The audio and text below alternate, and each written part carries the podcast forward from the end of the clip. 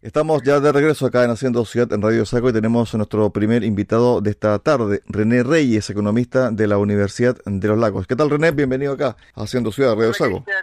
Un saludo para ti y los auditores de Radio Saco. Gracias René. Hoy día, durante la mañana, el dólar llegó y rozó los 940 pesos. ¿En qué estamos eh, económicamente, profesor?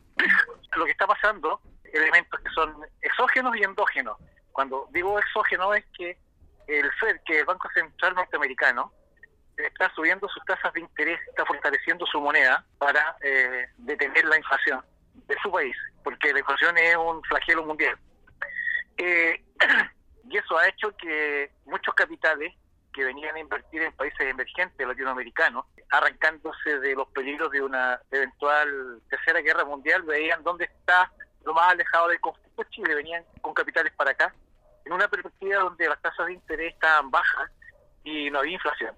Al haber inflación, eh, los bancos centrales actúan y Estados Unidos subió sus tasas y quiere eh, fortalecer su moneda, el dólar, y eso hace que los capitales que venían regresen a sus orígenes o se vayan a lugares más seguros y donde hay mayor rentabilidad. Y eso hace que los capitales se vayan del país y al salir demandan dólares y al subir la demanda de dólares aumenta el precio del dólar.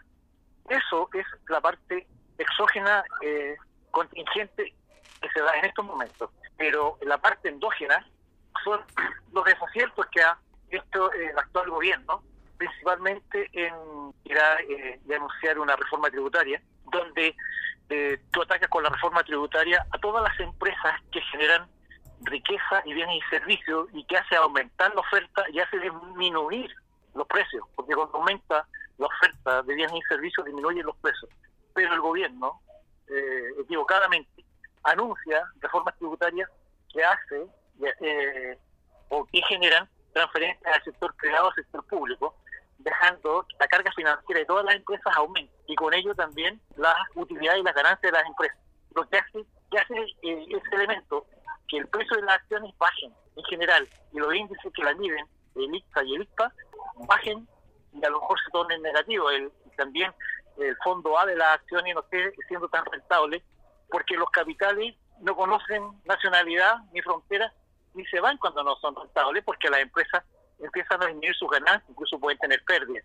Y eso hace que también al salir los dólares del, del país eh, aumenta la demanda y eso hace que el dólar esté aumentando. Esa es la explicación tanto endógena como exógena. Quedó clarísimo, René. Durante el mes de junio, prácticamente el dólar subió 96,1 pesos, 8%. ¿Esto en qué va a repercutir en el día a día de la familia chilena? Bueno, se van a encarecer todos los productos que vienen del exterior, los bienes importados todo lo que sea tecnología que no producimos se va a encarecer. Pero aquí hay un beneficio que de repente eh, hay que eh, materializarlo porque se ven eh, beneficiadas todas las actividades eh, del país que tienen o que hacen, generan bienes transables, la industria exportadora se va a beneficiar muy fuerte. eso hay que materializarlo. El problema es, por ejemplo, nosotros producimos alimentos. Cuando a Chile le va mal, a Osorno le va bien, eso lo tenemos que materializar porque tenemos un problema, una harina, una, una arena en el zapato, una piedrecita en el zapato que es que no pusimos nuestro fertilizante. Y eso genera una retención para poder aprovechar esta coyuntura económica que se está dando, que nos hace que tengamos este para eh, barreras para arancelaria para que no vengan productos lácteos ni carne de otras latitudes del país y se genera una una, una protección para la arancelaria. Entonces, es ahí donde está el problema, pero esta situación beneficia a las actividades exportadoras, o sea, a, la, a las empresas reales que, generan bienes transables. Bueno, se dice de que la canasta básica familiar, el 70% de los productos depende del valor del dólar. Eso también me imagino que va a afectar y va a incidir en el precio de algunos alimentos importantes para la familia. Correcto.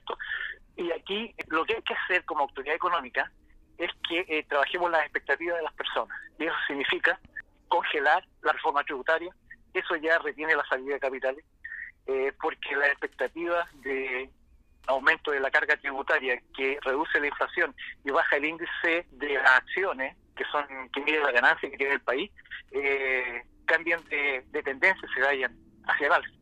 Y eso retiene y hace eh, refuerza la moneda nacional. ¿Qué pasa con...? En este momento se está eh, depreciando mucho el peso. Nadie quiere tener peso. Eso significa que la gente se está yendo en su actividad económica para afuera.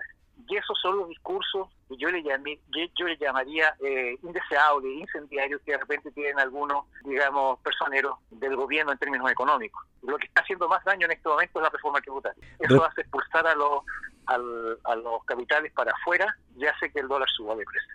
Pero eso tiene efectos positivos, me estoy diciendo, pero hay que saber materializarlo, porque eso protege la industria real de la economía. Y, el otro tema es que eh, eh, está bajando el precio del cobre, el precio que nosotros no lo, no lo manejamos. Eh, eventualmente el hecho de haber cerrado ventanas, como Chile es un gran productor mundial de cobre, hubiese generado un aumento del precio del, metal, pero se solucionó inmediatamente porque la paralización se solucionó en menos de, una semana, digamos. Así que eh, la tendencia que había a la baja del precio del cobre se siguió manteniendo y eso también eh, genera que la, la llegada de oferta de dólares por parte de la venta de cobre al exterior se reduzca también. Entonces, eh, una, una, una, estos tres motivos fueron los principales que generaron el alza en el precio de la divisa. Hace un par de días atrás, el gobierno anunció la intervención del mercado del dólar inyectando 5 mil millones de dólares. Sin embargo, no surtió efecto. ¿Por qué? Ah, porque las condiciones, tú no puedes ir cuando el, el curso del río va hacia un lado, tú no puedes colocar una, una, una zanja con un plumavispo. Te lo, te lo atraviesa nomás la, tendencia. Aquí lo que hay que hacer es eh, cirugía mayor, y cirugía mayor significa de repente dejar la ideología de lado para un bien superior, que genere un, expectativa y, seguridad en los inversionistas, en, los empresarios que eh, generan ofertas de bienes y servicios, inversiones que generan una expansión en la oferta de bienes y servicios. Cuando hay una mayor oferta, bajan en general los precios. Entonces, si la inflación es, es, estamos favoreciendo el desarrollo o la seguridad empresarial para aquellos que generan bienes y servicios, nosotros contrarrestamos eh, esto que viene de afuera, de forma endógena o política. El problema que tenemos ahí es la ideología, la ideología que nos permite que se eh, desarrolle eh, la parte empresarial de nuestro país. más se limite y a lo mejor quieran que el sector público tenga mayor injerencia. Esos son temas que tenemos que resolver como país y generar eh, posturas más realistas, como lo hacen los países europeos y los países, nosotros queremos parecer los países nórdicos, Alemania, Francia, esos países tienen políticas públicas que transforman capital intelectual en capital real. O sea, cuando un joven que tiene capital eh, de gestión no tiene eh, aquí en Chile va a venir con un proyecto de financiamiento de un plan de negocio, de un emprendimiento, le dicen, lo lamento señor, usted no tiene historial financiero y le pegan un portazo en la cara. Allá hay políticas públicas en que el Estado le da el aval para que esa persona pueda realizar su gestión. Y con eso hay mayor disponibilidad de bienes y servicios. Eso acá no sucede y eso allá lo hace la gente, los, gobiernos de izquierda y de derecha porque hay un, un acuerdo de que son los empresarios que generan riqueza si un país que no genera riqueza, los capitales se van. Cuando tú le aumentas los impuestos, los impuestos se tienen que financiar. Por eso es que eh, todo lo que quieren hacer, es, esta utopía tan magnífica de financiar todos los derechos sociales, si no tienes impuesto de dónde sacar los ingresos para hacer ese gasto, no se puede materializar. Y, y, es cuestión de mirar el barrio de al lado, Argentina, a los países que han implementado este sistema. No funciona es porque no es la realidad. China, Alemania solucionaron el tema. Ellos determinaron que los factores productivos hay estáticos y dinámicos. Y los dinámicos son donde está la capacidad empresarial, los empresarios y los trabajadores. Y las actividades, yo le diría parasitarias, es donde están los capitales y los bienes raíces. Porque ellos generan transferencia, las otras actividades son las que financian estas actividades, pero las principales es la generación de riqueza. En esta empresarial y también eh, de los trabajadores, donde está el ser humano, donde están las máquinas o donde están eh, los, eh, bienes raíces que generan ingresos. Yo creo que el capital humano siempre es la punta de lanza para el desarrollo económico de cualquier economía. René, estamos conversando con René Reyes, economista de la ULA, pero también la gente lo que está pendiente e inquieta tiene que ver con la inflación, porque cada vez que va al supermercado o al negocio de la esquina, ve que los 10 mil pesos ya no le alcanzan para comprar cosas que sí compraba hace un año, dos años atrás. Esto va a repercutir fuertemente en la inflación porque se dice que vamos a llegar al 13% de aquí a diciembre. ¿Tú apuestas a un poco más alto? Yo pienso que las personas que tienen y están sufriendo de este flagelo tienen que tomar decisiones personales. Y esas decisiones personales es comprar lo que necesitan. No comprar porque hay una oferta o porque hay moda. No. Comprar lo que se necesita. Cuando tú compras solamente lo que se necesita, la demanda agregada contrae y al contraerse bajan los precios, o sea, genera un ancla hacia atrás. Y los empresarios, que a pesar de todos estos discursos incendiarios que de repente tienen los partidarios del gobierno, no le hagan caso y quieren a su país inviertan, porque al invertir en el largo plazo se genera mayor disposición de bienes y servicios. Y eso hace también bajar la inflación. Esto no, es mágico, esto son reacciones que tienen que dar los actores económicos, las familias, el caso de los empresarios, y no irse del país, porque este es un país maravilloso, es un país que tiene eh, capital eh, humano avanzado y tiene capital de gestión para poder operar. El problema es que las amenazas generan un cambio en las expectativas de cómo ves el futuro. Y ese futuro no es alentador. Y eso lo tenemos que cambiar con convicción. No podemos eh, parar la inflación, pero con estas cosas que te estoy diciendo. Las personas, es difícil eh, no reaccionar a una oferta. El problema es que si no necesitas el bien, aunque esté en oferta, no lo compres. Pero si lo necesitas, está en oferta, cómpralo, porque eh, es un bingo, te, lo ganaste. ¿Para qué, qué llegamos con esta recomendación? Que los precios eh, no tengan, no se materialicen, porque muchas veces hay de repente, si uno busca productos más baratos, uno tiene que a lo mejor caminar un poco más, ir a otro local donde eh, en realidad no están siguiendo eh, la tendencia alcista de los precios. Y a esos eh, locales hay que ofrecerlo. Tenemos que ir a comprar para que la bodega. Esas son actividades que yo les recomiendo a los consumidores, a las familias y a los empresarios, porque la, inflación la tienen que parar para los empresarios y la tienen que parar expandiendo su actividad y las personas disminuyendo la demanda. Mañana se lanza la reforma tributaria. ¿Crees tú que en el Congreso va a pasar esta reforma tributaria sabiendo el cuadro económico que hay y que vive el país? Yo creo, yo creo que viendo la composición del Congreso, que está empatado, eh, me parece que no. No creo. Creo que pase por las condiciones que sean. A lo mejor van a postergar, pero van a, dejar esa oscuridad que eh, al final del túnel, ver que haya claridad, van a dejar, la, van a dejar porque eh, el, gobierno no tiene plata para realizar eh, todo su programa eh, principalmente de corte social. Si lo, primero si queremos construir eh, esa casa tan buena, tenemos que trabajar en los cimientos, y los cimientos los generan las actividades empresariales que generan riqueza y esa riqueza financia, se financia con impuestos, hay más transacciones, hay, hay más valor agregado, impuestos al valor agregado que se genera. Si tú atacas eso, se reduce se reducen los ingresos propios del sector. O sea, ya el Estado, eh, teniendo, eh, estando en el, en el eh, tiene unos ingresos que eso, estos ingresos fiscales. Pero, si tú generas una reforma tributaria, es probable que esos ingresos que ya están no se puedan obtener porque se genere una recesión. Ya las actividades eh, se empieza la gente cuando no empieza a invertir el dinamismo con que se están generando los bienes y servicios empiezan a disminuir y tú lo estás viendo el año pasado decimos casi un 12% hoy día a, a, de un 9 a un 7 vamos bajando vamos creciendo a tasa de creciente eso significa que la disponibilidad de bienes y servicios del país está reduciéndose en forma drástica. Y eso hay que revertirlo con cursos que cambien las expectativas negativas de las personas que toman decisiones. Las decisiones no las toman el gobierno las toman los empresarios. De ello hay que hablarle en términos positivos, darle un espacio para poder eh, desarrollarse. Si eso no es así, estamos eh, mal. René, René ¿estamos capacitados como país para impedir una recesión económica como la de 1983? Absolutamente.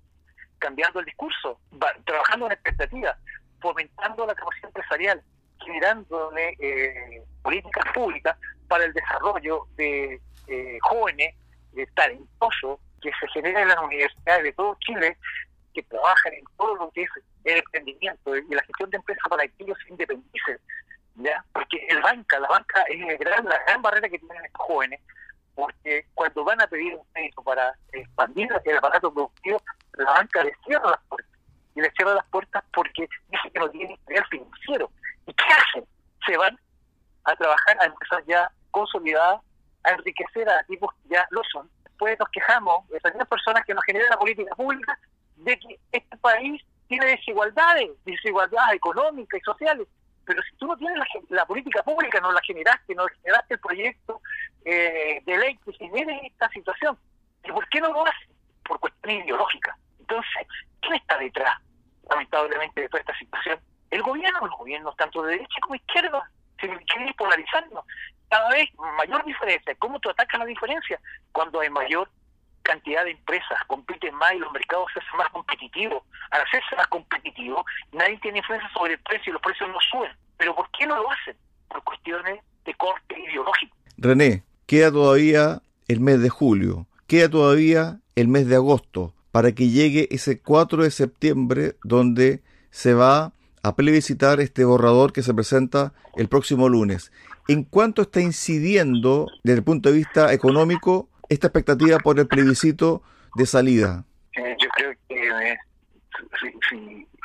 no hay que no hay que ser eh, pitonizo, pero lamentablemente si las cosas se dan de acuerdo a, al, razonamiento normal, debería ganar el rechazo. Y ganándose el rechazo, los índices pero van a cambiar ostensiblemente, ostensiblemente, si gane el apruebo, esto se va a profundizar. Esa es la realidad de las cosas yo no quiero ser incendiario, no quiero que me tachen de, facho, son los datos de cómo se comporta la economía. Cuando tú caminas hacia el socialismo, la utopía no se manifiesta eh, en el mundo tridimensional en que estamos viendo.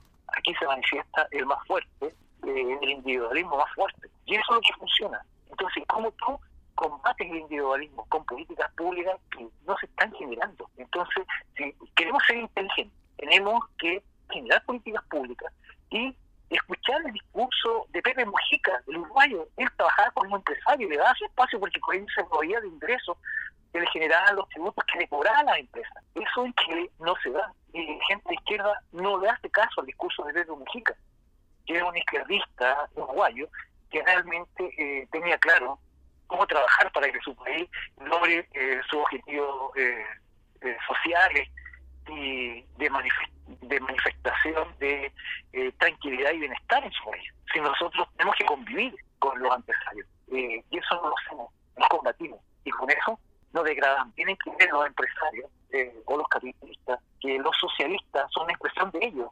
Ahí está la demanda. Y los socialistas tienen que ver los empresarios porque para manifestar todo el bienestar que le prometen a la población, alguien que tiene financiar que son ellos. O sea, la palabra clave de todo esto es el equilibrio. Tú tienes que dejar abandonada la ideología, porque eh, hay posturas eh, keynesianas fiscalistas y también hay posturas clásicas neoliberales que prometen el libre mercado, pero se aplican una según el ciclo económico en que se encuentra la economía. ¿ya? Y ahí es donde eh, se utilizan. Pero si tú te anclas a ideología cuando el ciclo económico no es como el que corresponde, tú eh, empiezas a decisiones erróneas y a degradar el país. Eso es lo que te puedo decir en síntesis. Deben haber con estos discursos que estoy diciendo muchas dudas, pero bueno, eh, eh, de repente te usé palabras técnicas, pero son las cosas que se conversan en los centros de estudio, las carreras de formación profesional como la nuestra, de la Universidad de los Lagos, Contador Público, Auditorio y Ingeniería Comercial. Ellos tienen y saben, los jóvenes, cómo eh, desarrollar el problema. El problema es están atacando al lucro, y el lucro son las ganancias, que es el pago de la capacidad de gestión. Eso no se debiera hacer nunca, nunca, porque se está eh, agrediendo a los que tienen la capacidad de generar riqueza. Eso no puede ser, tú tienes que trabajar con esas personas. Ese es el tema, el problema nuestro como país, porque todos los problemas que vienen del mundo de afuera los vamos a contrarrestar con actitudes eh, internas, endógenas, y eso contrarresta los efectos nocivos que estamos importando de afuera, de la guerra, de la carencia de grano, eh, de aceite, de la logística de transporte que está eh, afectándonos porque eso afecta eh, a China. y no tenemos eh, el abastecimiento de insumos ni de fertilizantes que necesitamos. Entonces, si tú lo ves en términos positivos, está generando una tremenda oportunidad para que desarrollemos actividades que de repente eran muy competitivas con los países asiáticos y ahora podemos empezar a, a pensar en esas actividades y realizarlas. Y eso yo quiero que nos quedemos con eso, con eso, con un discurso un poco más positivo, porque si tú ves las tendencias eh, que hay que revertirlas, bueno, tenemos que pensar en positivo, imaginando cómo el país que queremos. Y a lo mejor eh, con esta opción de ver los problemas como una oportunidad, podemos salir de este atolladero que está la economía nacional. Estuvimos con René Reyes, economista de la Universidad de los Lagos, conversando acá en el primer bloque de Haciendo Ciudad en Radio Saco. Gracias, profesor. Un abrazo. Buenas tardes. Gracias, Cristian, y gracias por la invitación a la radio. Chao, chao. Buenas tardes.